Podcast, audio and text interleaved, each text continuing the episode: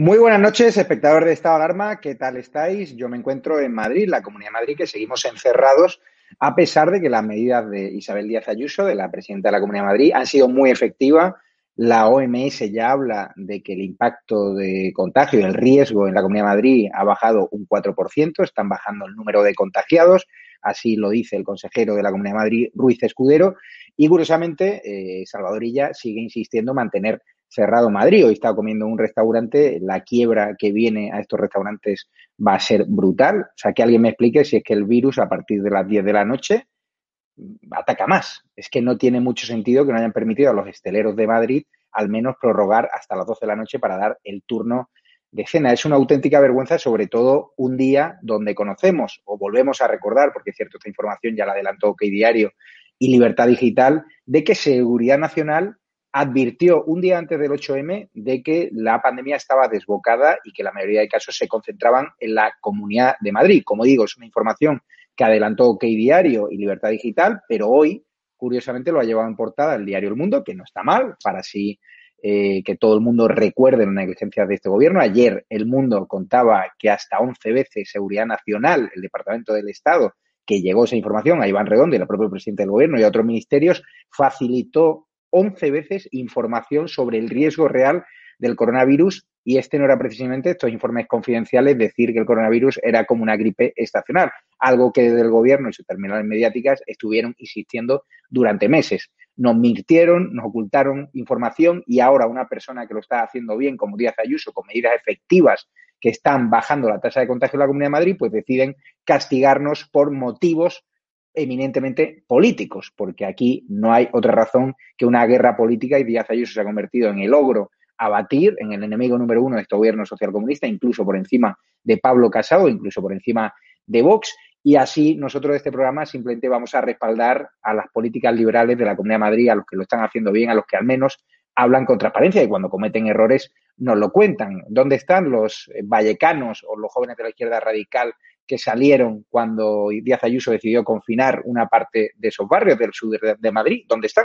¿Por qué no protestan ahora? Yo me siento encerrado, me siento confinado, siento como amigos míos que tienen restaurantes y tienen empresas están viéndose afectados. Aquí viene una ruina brutal. Hoy Pablo Chenique celebraba el aumento del techo del gasto público, que hablaremos con Carlos Cuesta de ello, con Patricia Rueda de Vox y con David Santos. Decía algo así en Twitter como bienvenidos al fin de la austeridad.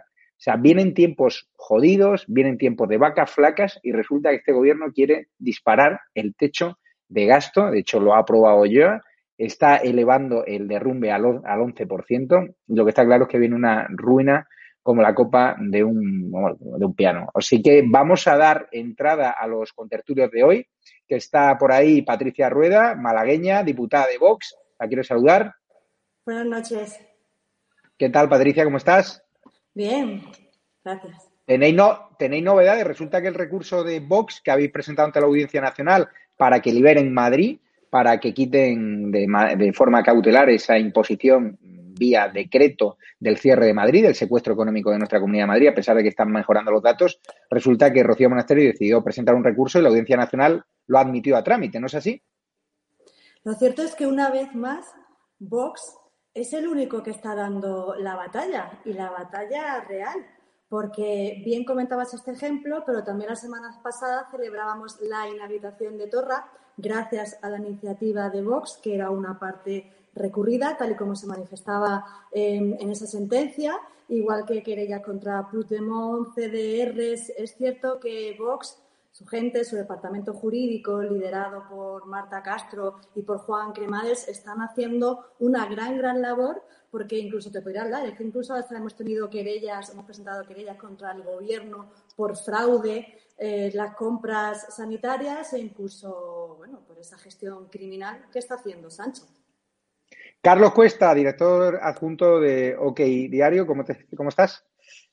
Muy bien, ¿cómo estáis vosotros? ¿Cómo está llevando el, secuestro? Supongo que tienen muchos amigos que tendrán restaurantes en Madrid y estarán muy cansados de ver cómo nos mantienen encerrados cuando los datos ni siquiera eh, avalan esa decisión del gobierno. Hoy reconocía Salvador Illa, después de que ayer dijesen que la Comunidad de Madrid o insinuasen de que estaba engañando con los datos, que los datos no son engañosos, que son reales y que la tendencia del índice de contagio en la Comunidad de Madrid baja gracias, no han dicho gracias a la medida efectiva de Díaz Ayuso, pero eso lo digo yo. Bueno, esta es la, última cuestión esotérica ¿no? de, esta gente, es decir, del gobierno que tiene ocultos en estos momentos veintipico mil muertos, de los mismos que nos están diciendo que la cifra de muertos ronda los treinta mil, cuando todo el mundo sabe, según la última entrega del INE, que ya ha sobrepasado los cincuenta y seis mil, que ellos acusen a los demás de estar ocultando datos. O sea, yo, de verdad, o sea, hay cuestiones de caradura, de caradura récord y de caradura récord Guinness. Bueno, pues estos señores están por encima incluso del récord Guinness, ¿no? O sea, estos señores han alterado los datos hasta el punto de que han conseguido que no coincidan tres fuentes simultáneamente. Los datos del Ministerio de Sanidad, los datos de la Organización Mundial de la Salud y los datos del ECDC de la Unión Europea. Claro, los de la OMS y los del ECDC los remitían ellos. Es decir, estaban publicando tres datos distintos simultáneamente de contagios y de muertos y no coincidía ninguno. Y estos acusan a Madrid de estar alterando los datos. ¿Cuáles? Cuando subían, porque cuando subían sí que se los creían. Ahora cuando bajan, ahora es cuando no se los creen yo de verdad que esto es de opereta. Ahora, lo que tú eh, mencionabas del tema de los restaurantes posiblemente es el ejemplo más dantesco de la locura en la que estamos.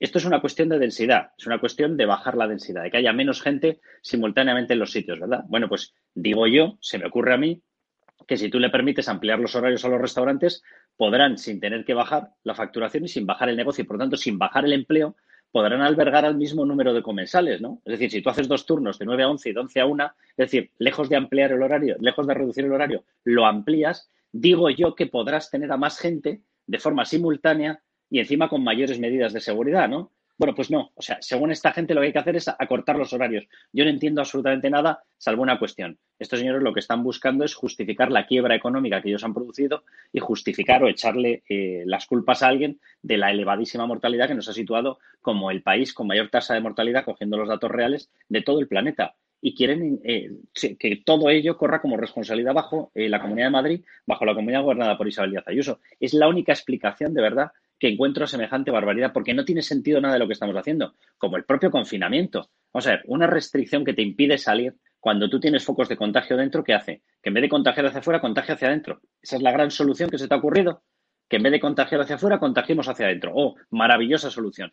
Oye, digo yo que la historia estará en precisamente pagar más test para poder hacer un cribado individual. Digo yo que esa será la solución. Bueno, ni un euro puesto en test por parte del gobierno central y David Santos, en Málaga no estáis teniendo ese problema. ¿Cómo estás viendo desde fuera eh, el secuestro de nuestra economía en la Comunidad de Madrid? Los hoteleros, de hecho, cargan contra ellas. Se han cancelado 75.000 cenas en Madrid, solo un fin de semana. También ellos hablan de que perderán 188 millones de euros en 15 días por las medidas de ella. Hoy el responsable del restaurante en el que he estado me confiaba, me decía que han perdido un 40% de la facturación. Y decía, ¿qué pasa? Que el virus, si ve una mesa de siete se para y si la mesa de seis no se para, es que no tiene mucho sentido, ¿no?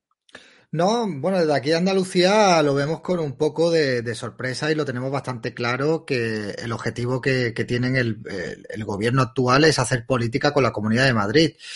Hay muchas comunidades, como por ejemplo la comunidad de Navarra, donde tienen más contagios. Hay comunidades también donde se está haciendo muy mal, como es Cataluña. Incluso aquí en Andalucía, en la región de Málaga, también tenemos muchísimos contagios.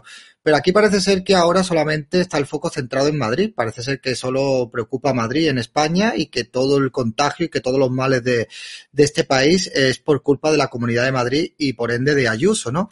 Cuando la verdad es que este gobierno, mm, desde el minuto cero, como hemos conocido hoy a través de una noticia del mundo, eh, lo han hecho mal, lo han hecho pésimamente mal y ahora quieren descargar las responsabilidades eh, en la Comunidad de Madrid. Desde aquí, pues eh, estamos sorprendidos y lo que me temo también es que dentro de poco, pues también, también empezarán esta campaña política en contra de Juanma Moreno, porque tampoco es un presidente autonómico del Partido Socialista ni de Podemos, por tanto tendrán que atacarle aquí también y si no al tiempo.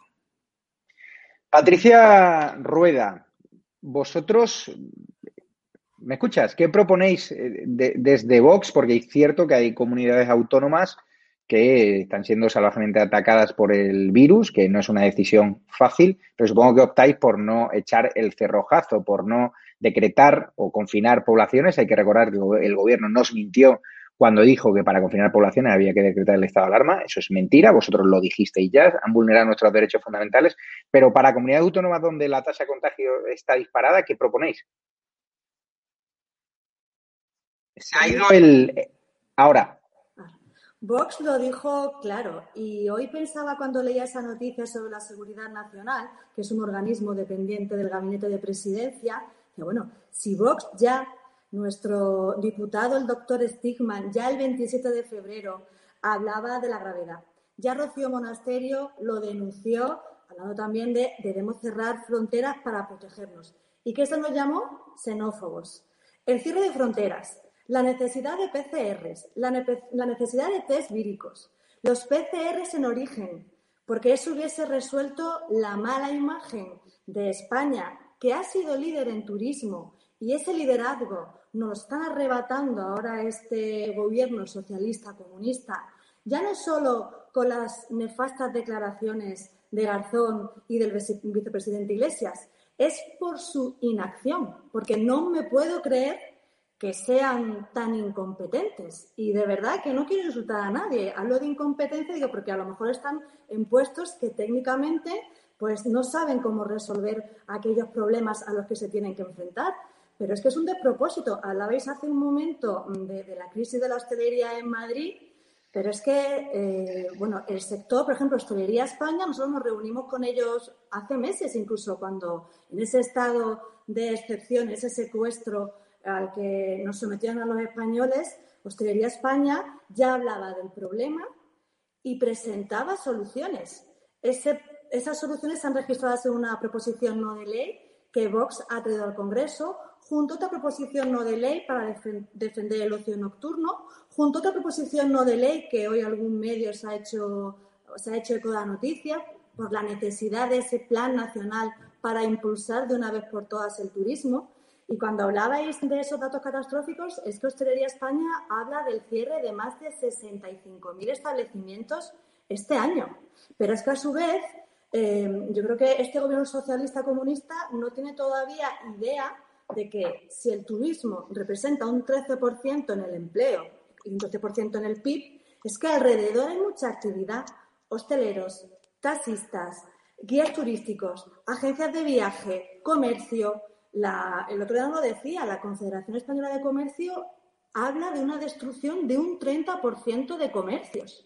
Un 30% de comercios son muchos pequeños autónomos que tienen su fuente de vida, sus ingresos en su pequeño comercio de proximidad, que si es, por ejemplo, en el caso de Málaga, ¿cuántos comercios hay que viven del turismo? Si es que Málaga y otras muchas ciudades viven del turismo. Y si a todo esto se le suma esa inoperancia de esas 17 normativas diferentes según los territorios, esto es un caos. Y si encima le, sumamos los datos que, según daba a conocer ATA, algo más de 300.000 autónomos de todos los sectores no podrán aguantar esta situación y cerrarán también sus negocios antes de final de año, está claro que esta moción de censura, que por algunos han sido tan criticada porque resulta que los números no salen, no sé en qué se basan, porque los números son estos. Es el cierre de negocios, es el número de personas que no cobran sus ERTES, son los miles de españoles que van directos a las colas de desempleo.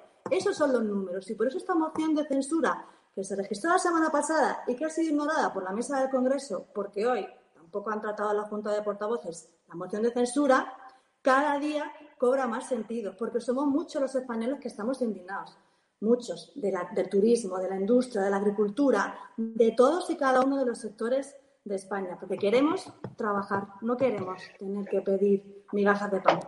Carlos, ya sabemos de quién depende la Fiscalía, de esta Lola, ¿no? que se va a Extremadura en pleno confinamiento con su pareja Baltasar Garzón, que obviamente Baltasar Garzón, el ex magistrado y el abogado, tiene casos donde la fiscalía tendrá mucho que decir, o sea que esa relación, pues puede haber un, tráfico de influencias que si fuese del PP, ya te digo yo, que ahora mismo Ferrera estaría abriendo informativos con ellos y al rojo vivo. Preguntarte, ¿por qué esa obsesión de la fiscalía de ratificar el cierre de Madrid cuando los datos no, no lo soportan?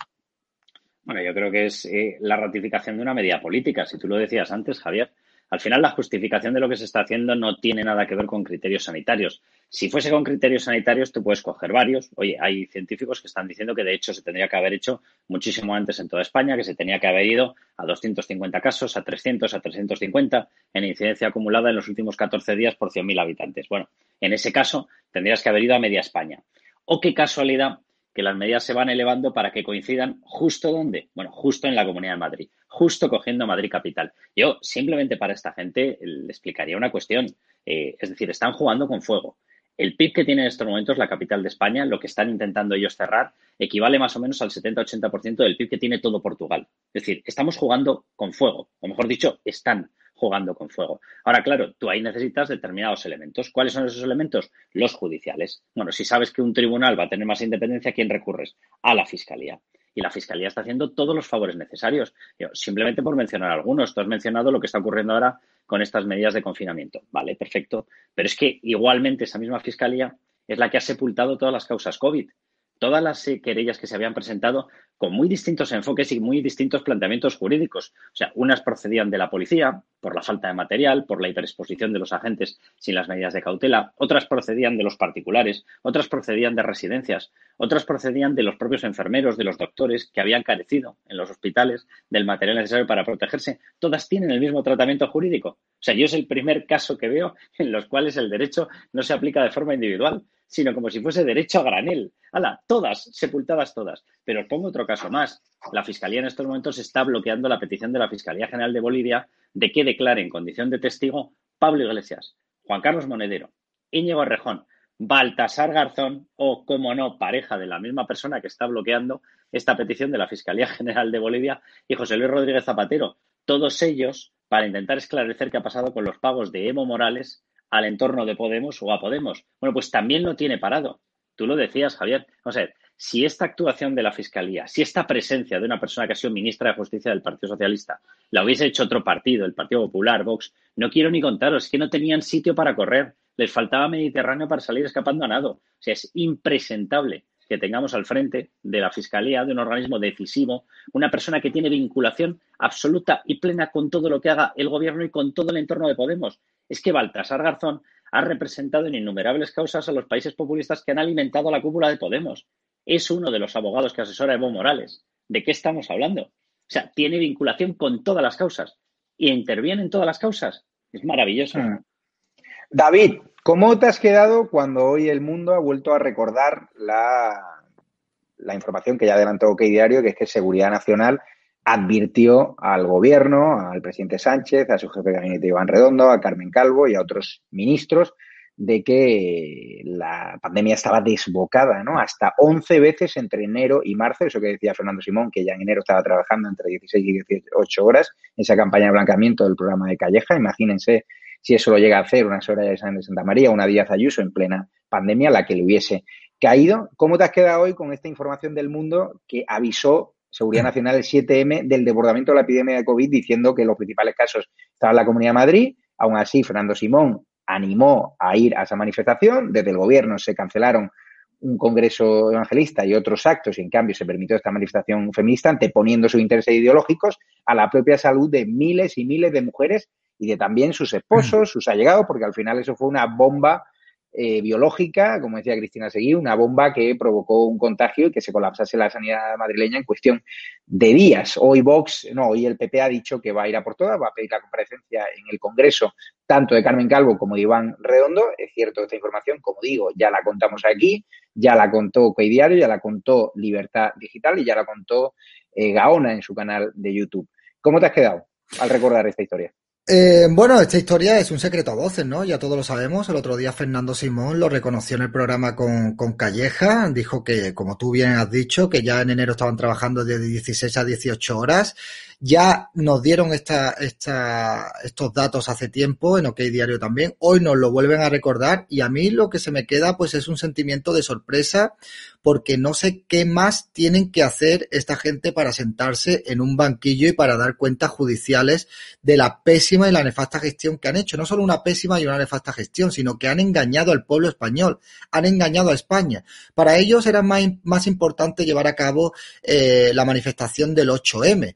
Ellos eh, iban con un eslogan sabiendo que era mentira, diciendo que el coronavirus, o sea, que el machismo mataba más que el coronavirus.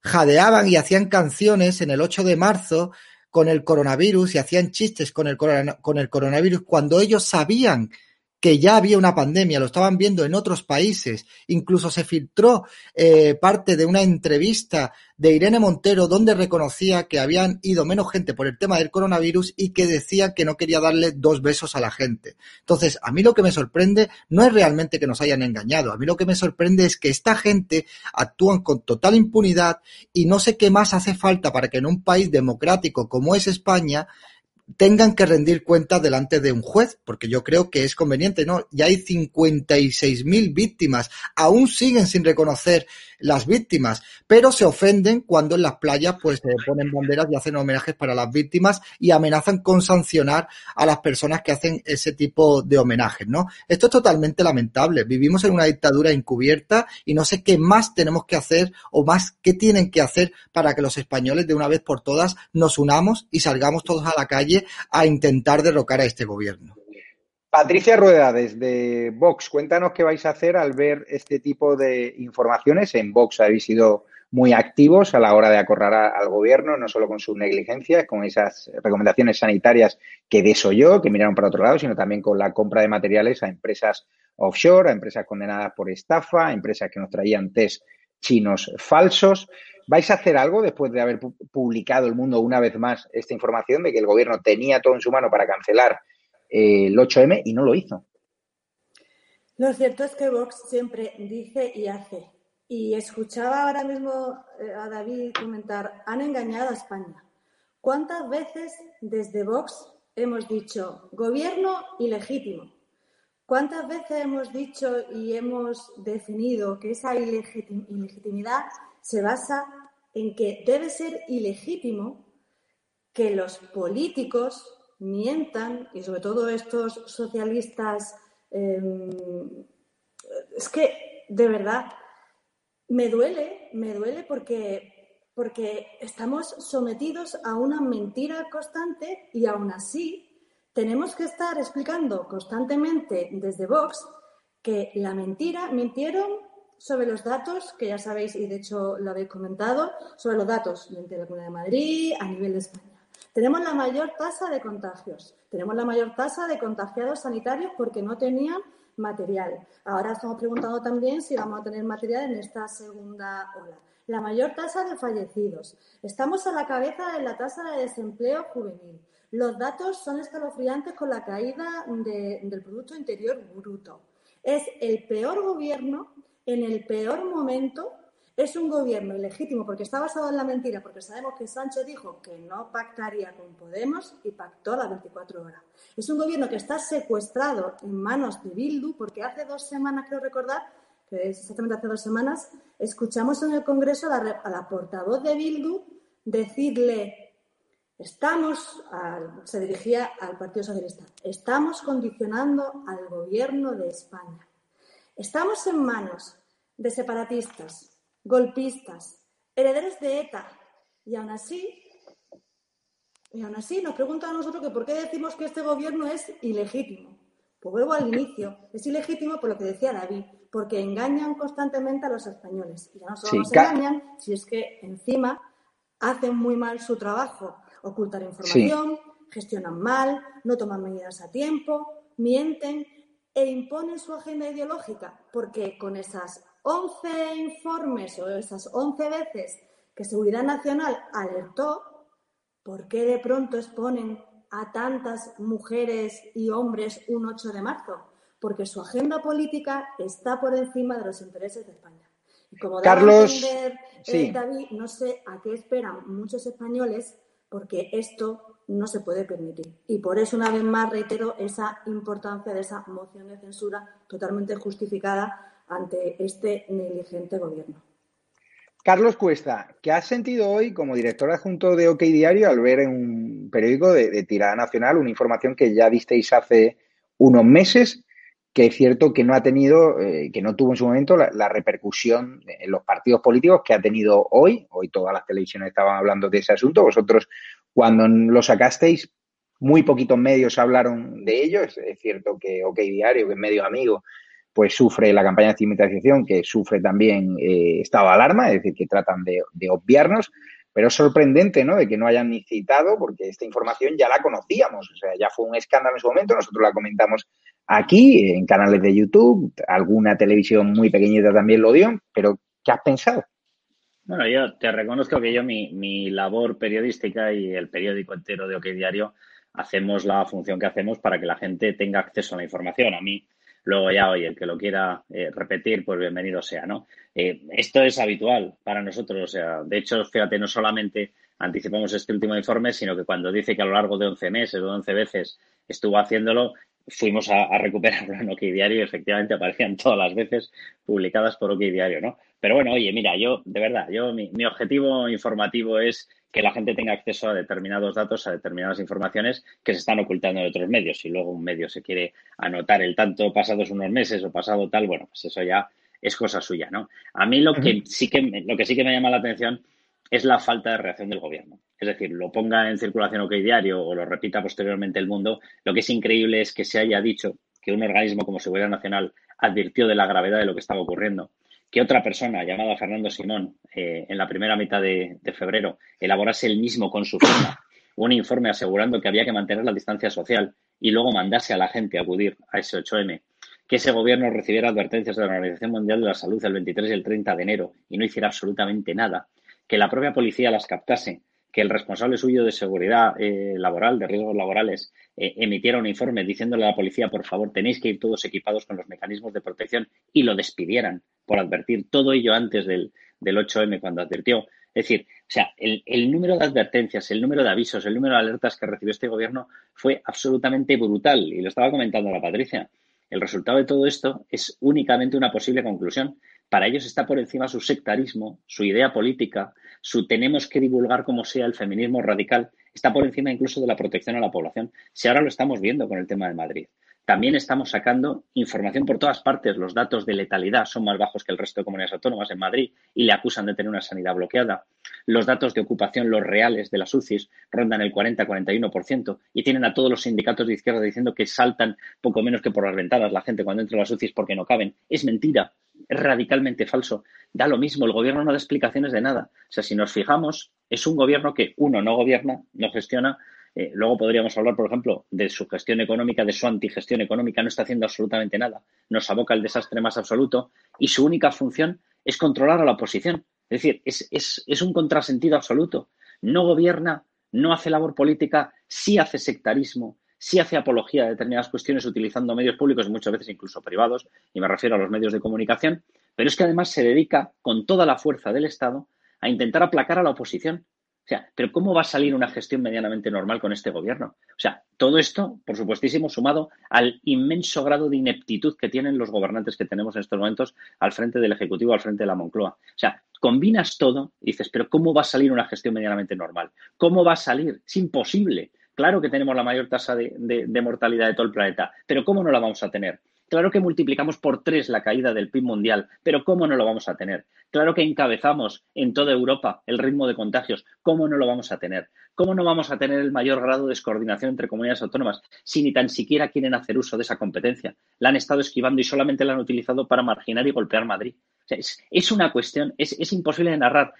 obviamente sacas noticias de todo, de los informes de seguridad nacional, de los informes internos, de los informes que han sido retirados, algunos de ellos por el propio Ministerio de Sanidad, no da ni una sola explicación. ¿Cómo la va a dar? Si la única explicación que tendría que dar es, sí, soy responsable de un montón de muertes por el coronavirus.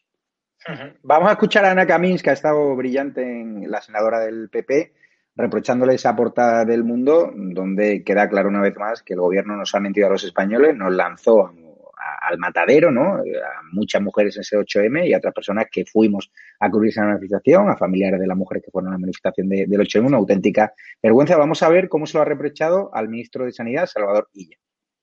Su problema no es la señora Ayuso, su problema es esto, señoría.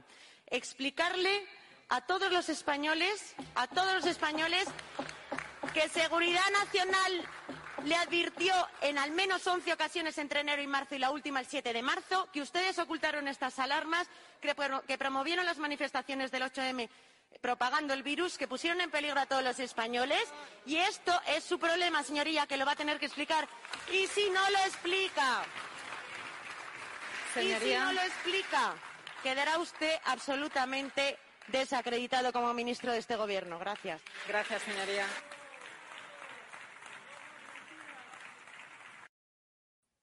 David Santos, ¿qué tiene que pasar en este país? ¿Qué tiene que ocurrir para que dimita alguien en el gobierno? Hemos visto como en República Checa el primer ministro checo eh, dimitió asumiendo su responsabilidad. Hemos visto como otros países como Gran Bretaña, el gurú frente al coronavirus, también por equivocaciones, dimitió. Aquí no es que no dimitan, es que mm, se vanaglorian de sus errores, dijeron el viva el 8M y ahora conocemos que un día antes eh, ya sabía el gobierno de que era una auténtica locura impulsar una manifestación feminista radical que jamás se debería haber producido, no ya el 8M, nunca, ¿no? Porque al final se ha convertido en una manifestación donde incluso las mujeres están enfrentadas entre ellas y donde se siembra el odio contra el hombre. Ya no ha pasado, o sea, la, fiesta de la mujer eh, no, no es la fiesta de la mujer, es la fiesta de la división de la mujer, del odio al hombre por el mero hecho de serlo. ¿Qué tiene que pasar? Pues eh, aquí no dimite ni Dios. Aquí no dimite nadie, pero nadie nadie, ¿no? Aquí lo único que se puede hacer es eh, aunar fuerzas en el bloque de derechas para intentar expulsar a este gobierno. A mí me parece muy bien, y voy a ser un poco crítico con el Partido Popular, que desde la tribuna en el Congreso de los Diputados, pues se dediquen a poner en evidencia la pésima gestión y las contradicciones de este gobierno. Pero eso no queda en nada. Eso no sirve absolutamente para nada tienen que, yo creo, en mi opinión, que tienen que apoyar eh, la moción de censura de Vox para intentar derrocar este gobierno, que es posible que no vaya a salir adelante, pero es la única manera que hay de echar a esta gente. Esta gente no se van ni con agua hirviendo. Eh, es más, es que tienen toda la maquinaria de los grandes medios de comunicación de este país que se lo justifican absolutamente todo. Y cada vez que salta un escándalo de esta gentuza, lo solapan con otro. Hoy mismo tenemos a Corina en todos los medios de comunicación contándonos eh, sus historias, sus tejemanejes con, Juan Carlos, cuando tenemos a cosas más importantes como, por ejemplo, el partido del, del vicepresidente del gobierno, Pablo Iglesias, que está imputado por corrupción. Y ese señor no dimite. Aquí no dimite absolutamente nadie, Javier. Esto es una auténtica vergüenza. Y encima hoy Iván Espinosa Monteros en el Congreso de los Diputados pues ha hablado de ese uso de la mascarilla. Muchos de nuestros espectadores pues eh, critican ¿no? que el gobierno imponga el uso de las mascarillas cuando hay otros países con mejores datos de contagio y ni siquiera lo están obligando. Hoy eh, Iván se ha referido a esa negativa del gobierno a financiar las mascarillas obligatorias. Vamos a escucharlo y vamos con Patricia Ruiz. Un desembolso imposible para los más vulnerables Estamos hablando de que hay gente que deja de comprar leche para tener que comprar mascarillas. Y que Podemos y que el Partido Socialista no acepten la proposición que hizo Vox en la Comisión de Sanidad la semana pasada de que el Estado financia las mascarillas que son obligatorias para las familias, nos parece gravísimo. Le pongo otro ejemplo, el confidencial. La segunda ola es la de los pobres y ninguna restricción lo va a solucionar. En este artículo, el confidencial, leo William David tiene dos opciones para gastar su dinero, o compra comida o compra mascarillas. Paso el día fuera de casa trabajando y me muevo en metro. Pero si ahora me obligas a comprar dos mascarillas al día y un bote de gel hidroalcohólico a la semana, a mí no me alcanza. Entre todos juntamos un euro para comprar gel y nos repartimos mascarillas si alguien las encuentra gratis. Confidencial, 3 de octubre de 2020. En el país, la persona citada hablaba de o leche o mascarillas. En el confidencial, la persona citada habla de o alimentos o mascarillas. No sé si nos estamos dando cuenta de la gravedad del asunto. Estar en la disyuntiva, que haya familias en España que estén en la disyuntiva entre leche o mascarillas o alimentos o mascarillas, de verdad nos parece gravísimo. Y que este Gobierno esté hablando de escudo social es algo casi insultante. Es una vergüenza y es un. Patricia Rueda, así lo pensáis en Vox, ¿no? Sí, tal y Que se olviden de los españoles que no tienen para, para pagar sus mascarillas. Tal y como bien calificaba nuestro portavoz en el Congreso, es una vergüenza y es un motivo más para apoyar la moción de censura. Porque que PSOE y Podemos voten que no a esa financiación de mascarillas cuando nos obligan a llevar mascarillas y la compra de mascarilla puede suponer en torno a 70 o 115 euros al mes para las familias, un desembolso que en muchos casos es imposible para los más vulnerables. Hemos escuchado esos, esas historias tan dramáticas y yo no sé qué quiere más este, en general todos los españoles para saber que realmente Partido Socialista y Podemos, que dicen enarbolar la bandera de proteger a los más desfavorecidos, de proteger a los trabajadores, de nuevo actúan en contra de aquello que pretenden vendernos. Y ese escudo social del que hablan, esa justicia social, ¿dónde está? ¿Dónde está? Y eso lo vemos constantemente en las comisiones. Fue la Comisión de Sanidad, pero también lo hemos visto en la Comisión de Industria y Comercio cuando no apoyan al pequeño comercio, o la proposición no de ley que se defendió hace unas semanas en el Pleno, que votaron que no a un Plan Nacional para la Industria, que lo está pasando francamente mal y que ya no solo son despidos, sino que es desatender a muchos entornos rurales que tienen en la industria su modo de vida, es una tras otra, tras otra, de en cada una de las manifestaciones y en cada una de las acciones que llevan a cabo dentro y fuera del Congreso. Por cierto, sí, voy a, voy a preguntarle a Carlos Cuesta, ahora que han mencionado el asunto de la moción de censura, porque hay hoy Esperanza Aguirre Parece que están haciendo un, revival en, la mañana de la 1, ¿no? Ese programa infumable al cual no invitan ni a Carlos ni a mí, ni a ningún periodista mínimamente contundente conservador.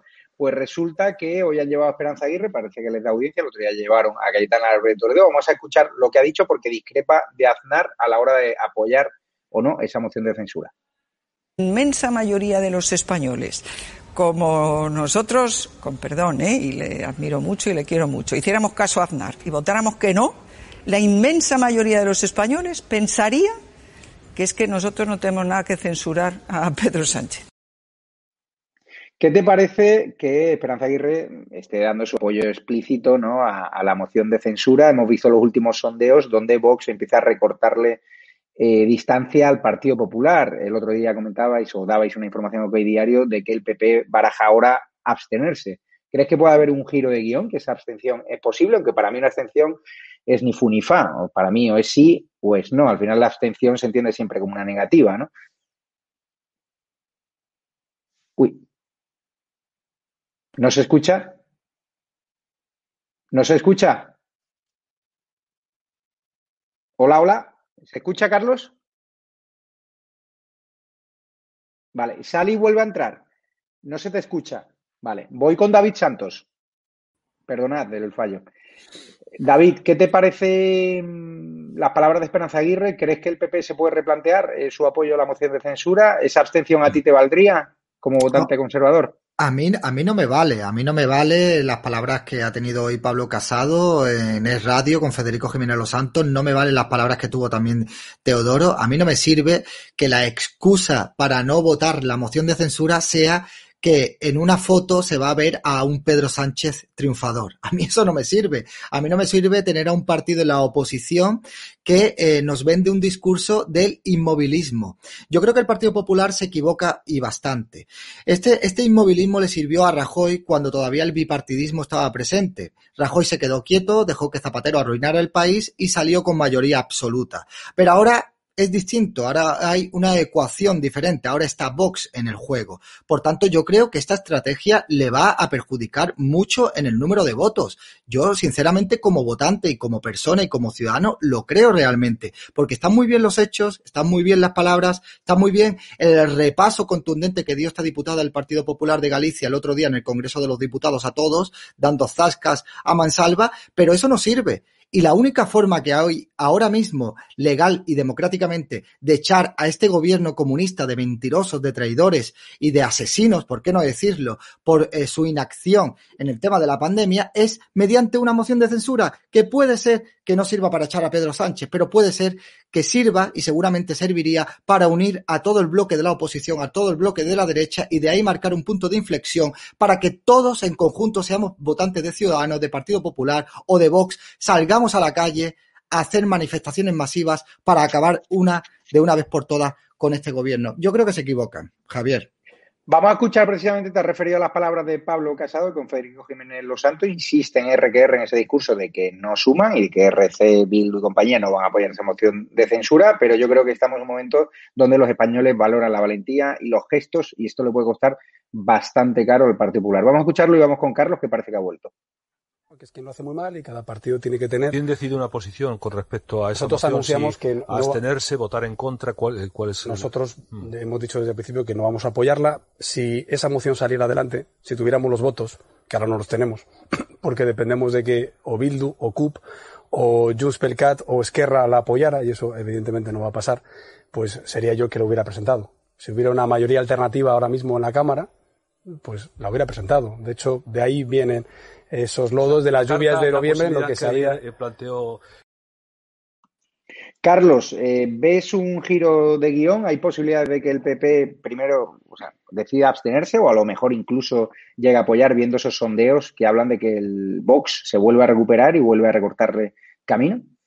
Yo sinceramente creo que apoyar no, y la información que nosotros tenemos es que no va a apoyar. De hecho, eso es lo que tiene claro con respecto a la moción de censura, que no va a haber un sí.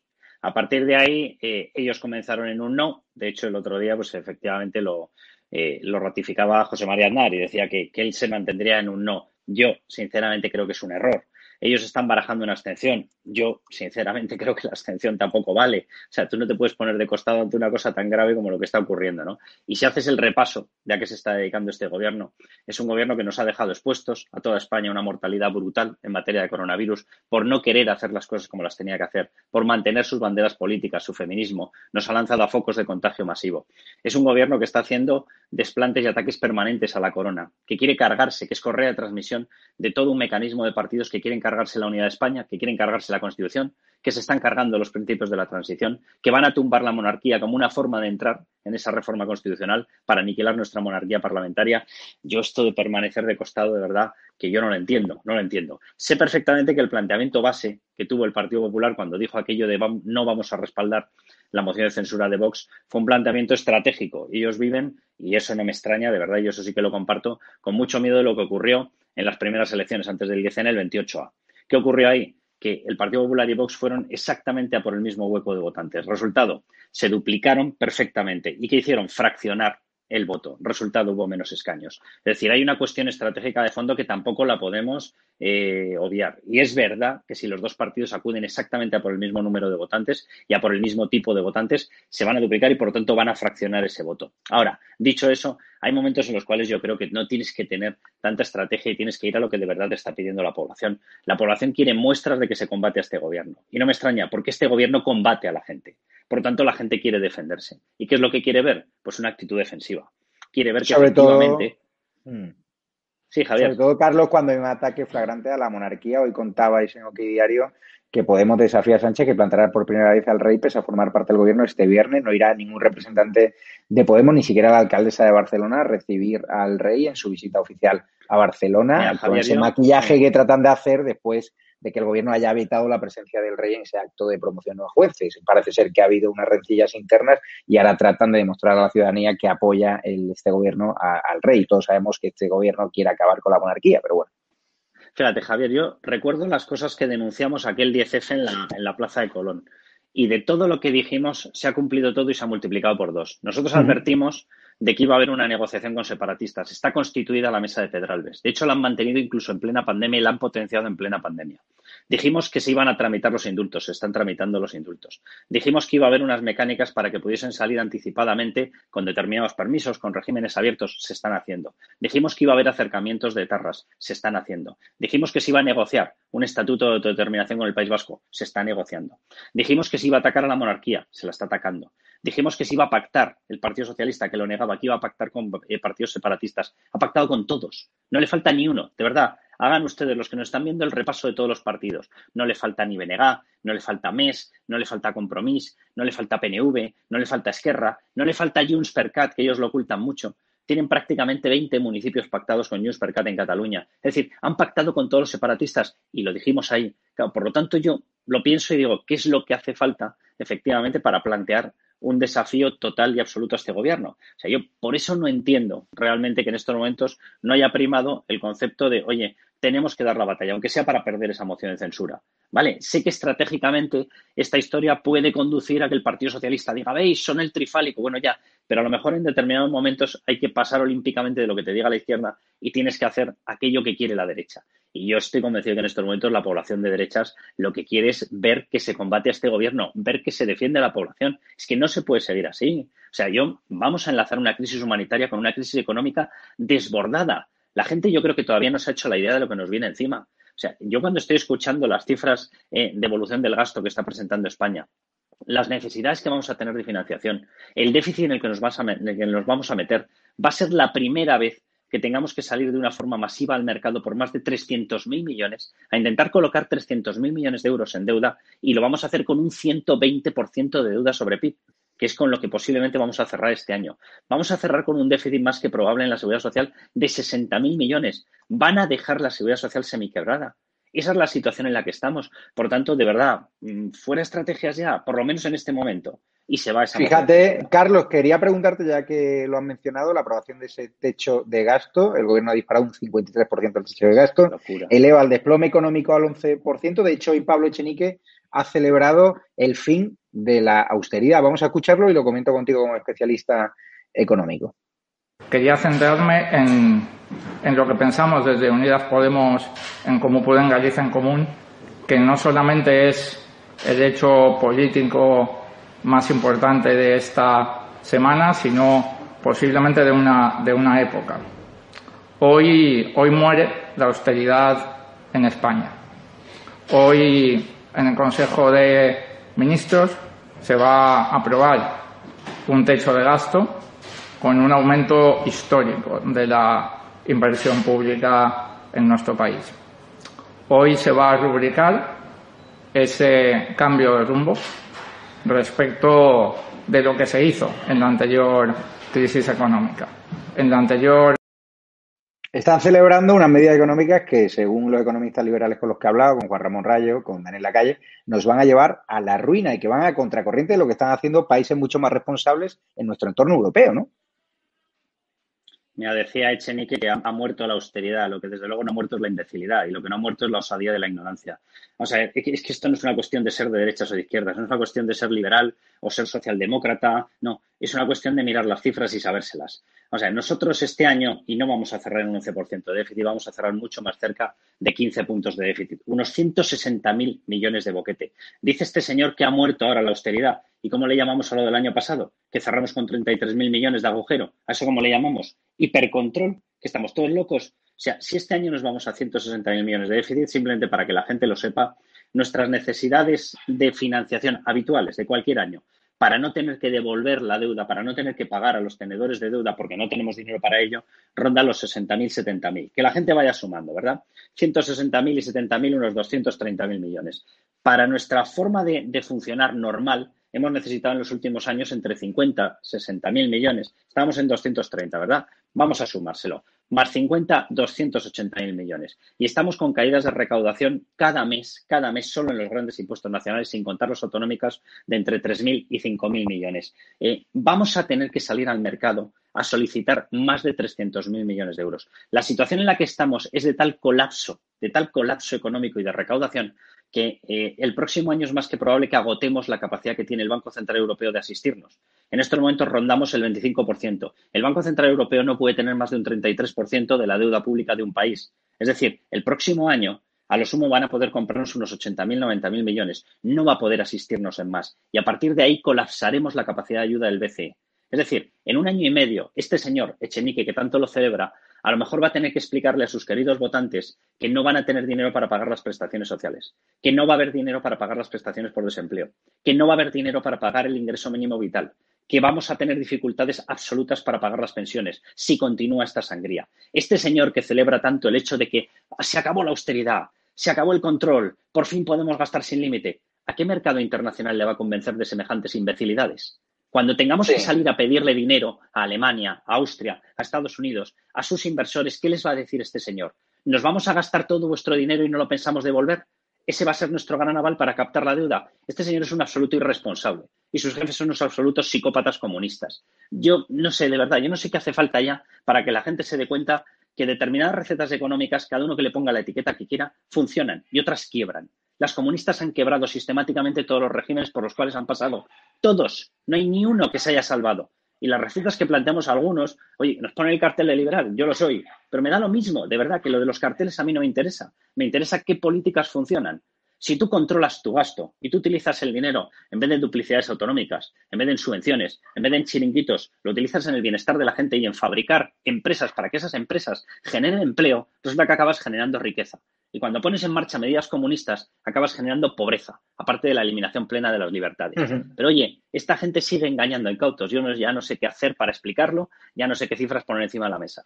Mientras estos sinvergüenzas nos llevan a la ruina, los de Podemos, el juez investiga precisamente el desvío de 50.000 euros de la caja de Podemos a una asociación vinculada al equipo de Mayora. Lo cuenta ahora Libertad Digital, pero voy con Patricia Rueda porque me interesa mucho hablar de un tema ya en esta recta final y hay que ser breves de cómo Vox está reprochando al gobierno que prohíba eh, ir al acto por la hispanidad, que se ha prohibido, ¿no? Por esta alerta sanitaria. Decís, claro, se puede viajar en metro, pero no celebrar la hispanidad. Hay algunos espectadores de estado de alarma que dicen, a ver si es que Sánchez ha cerrado Madrid para que no hubiese este año un desfile de nuestras Fuerzas Armadas, un desfile a favor de nuestra bandera nacional, de nuestro país, de la hispanidad, para evitar ese abucheo de esa gente que está indignada en Madrid con Pedro Sánchez y gente que podría venir de toda España. ¿Tú crees esa teoría de que el, gobierno ha podido evitar, ¿no? E, esa foto, ha querido evitar esa, esa foto con el, con el cierre de Madrid? De este gobierno no me fío ni un pelo y esas mentes, tú a saber qué se les puede ocurrir.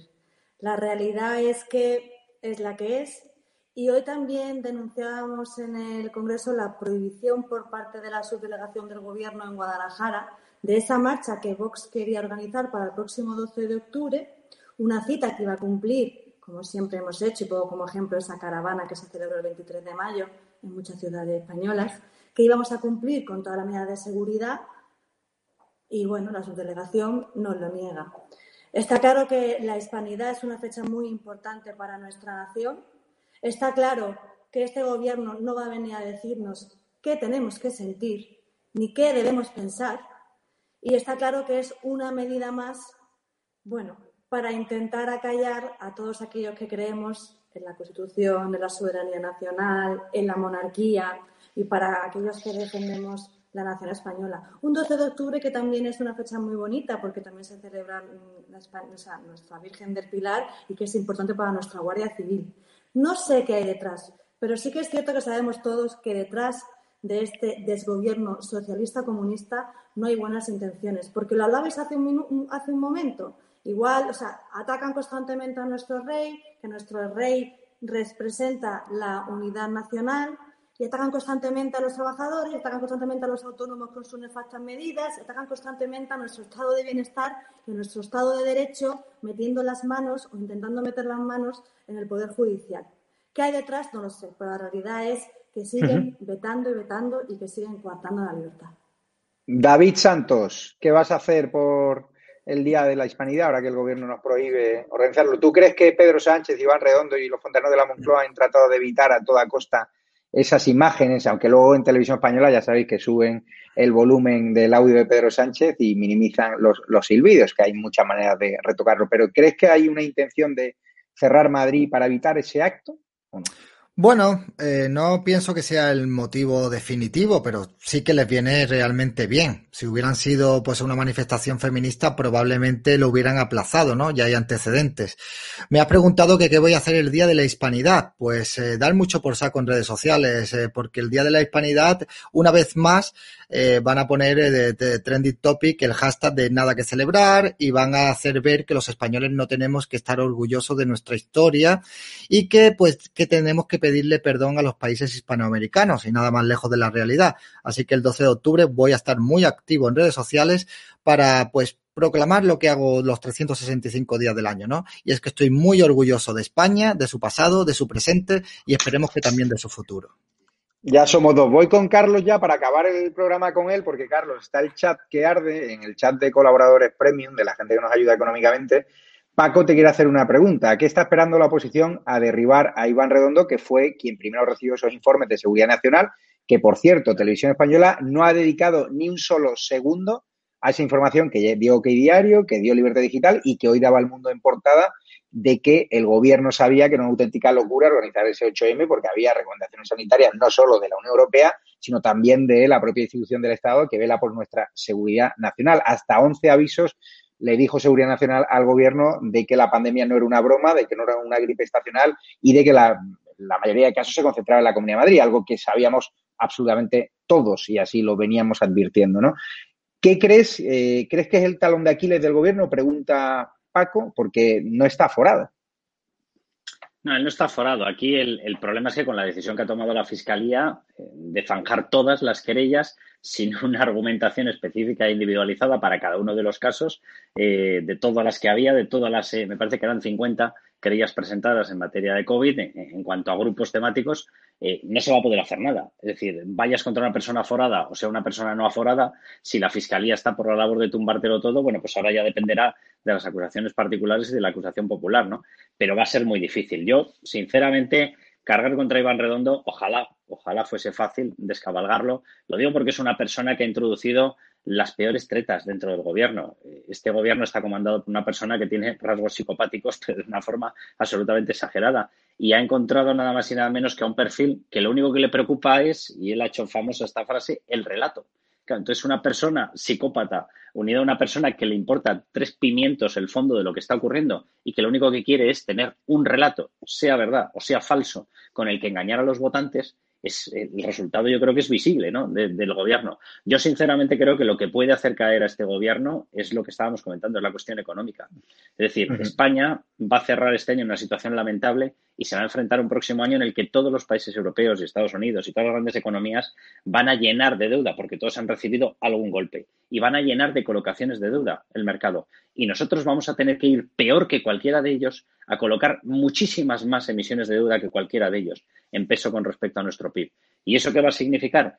Que vamos a situarnos en la misma eh, postura en la que estuvo Rodríguez Zapatero en mayo del año 2010 es muy probable que tengamos problemas en la colocación de deuda. Y cuando tú no puedes conseguir que los mercados te financien, empiezas a tener problemas de pago. Y cuando digo problemas de pago, es problemas de pago de los fármacos, es problemas de pago del mantenimiento de las carreteras, es problema de pago de las pensiones. Y a partir de ahí va a empezar el, tormento, entre comillas, porque va a ser el nuestro, pero va a empezar el tormento político de este gobierno. Porque el voto que tiene este gobierno es un voto comprado.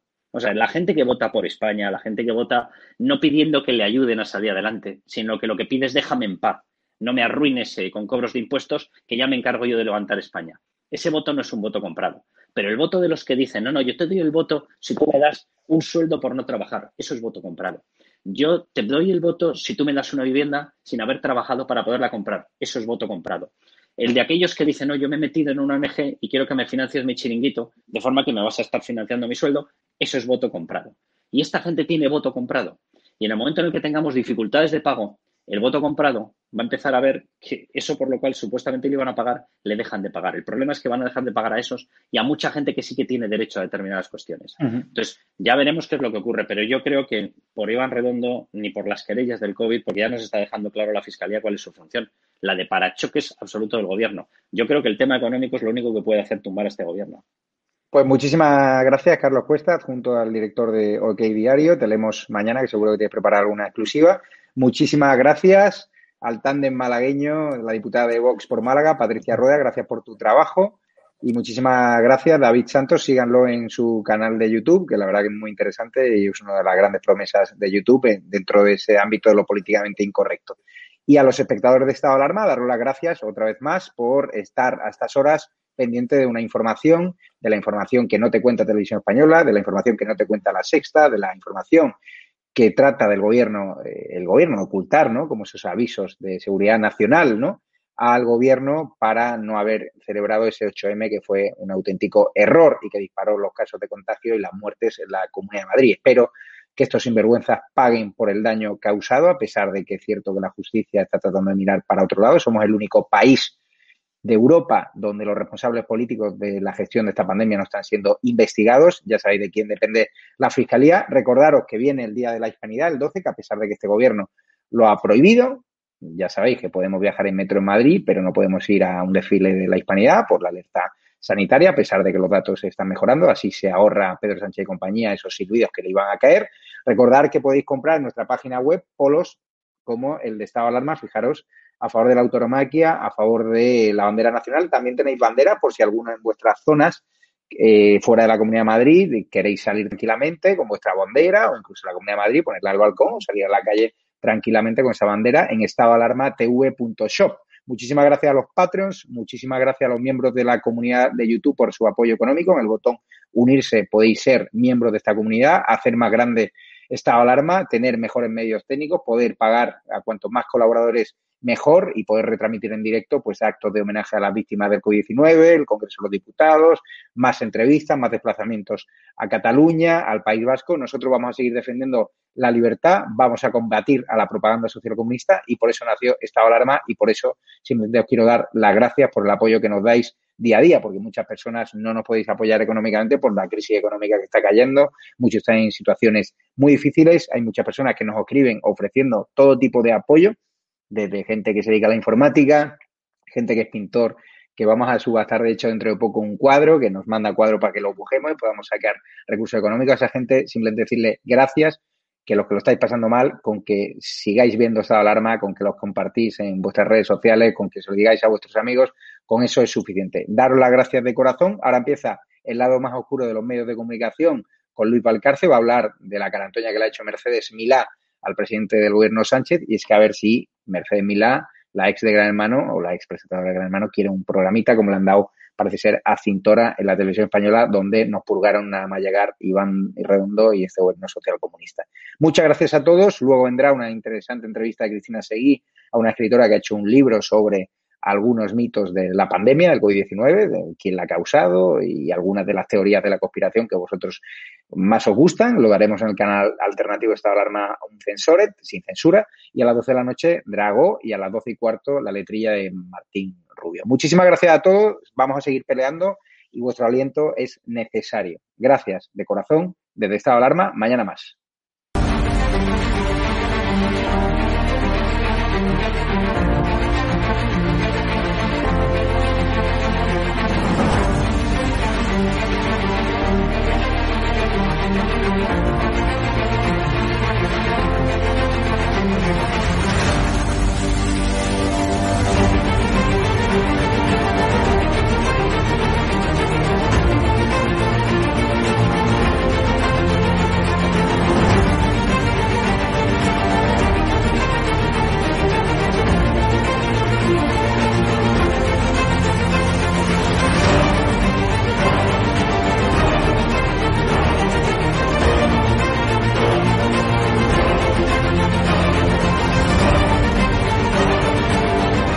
Más importante que ha sucedido en la transición. Roberto, ¿quieres que nos cierren hoy el canal también, no? Por lo que veo. Porque. Madre mía.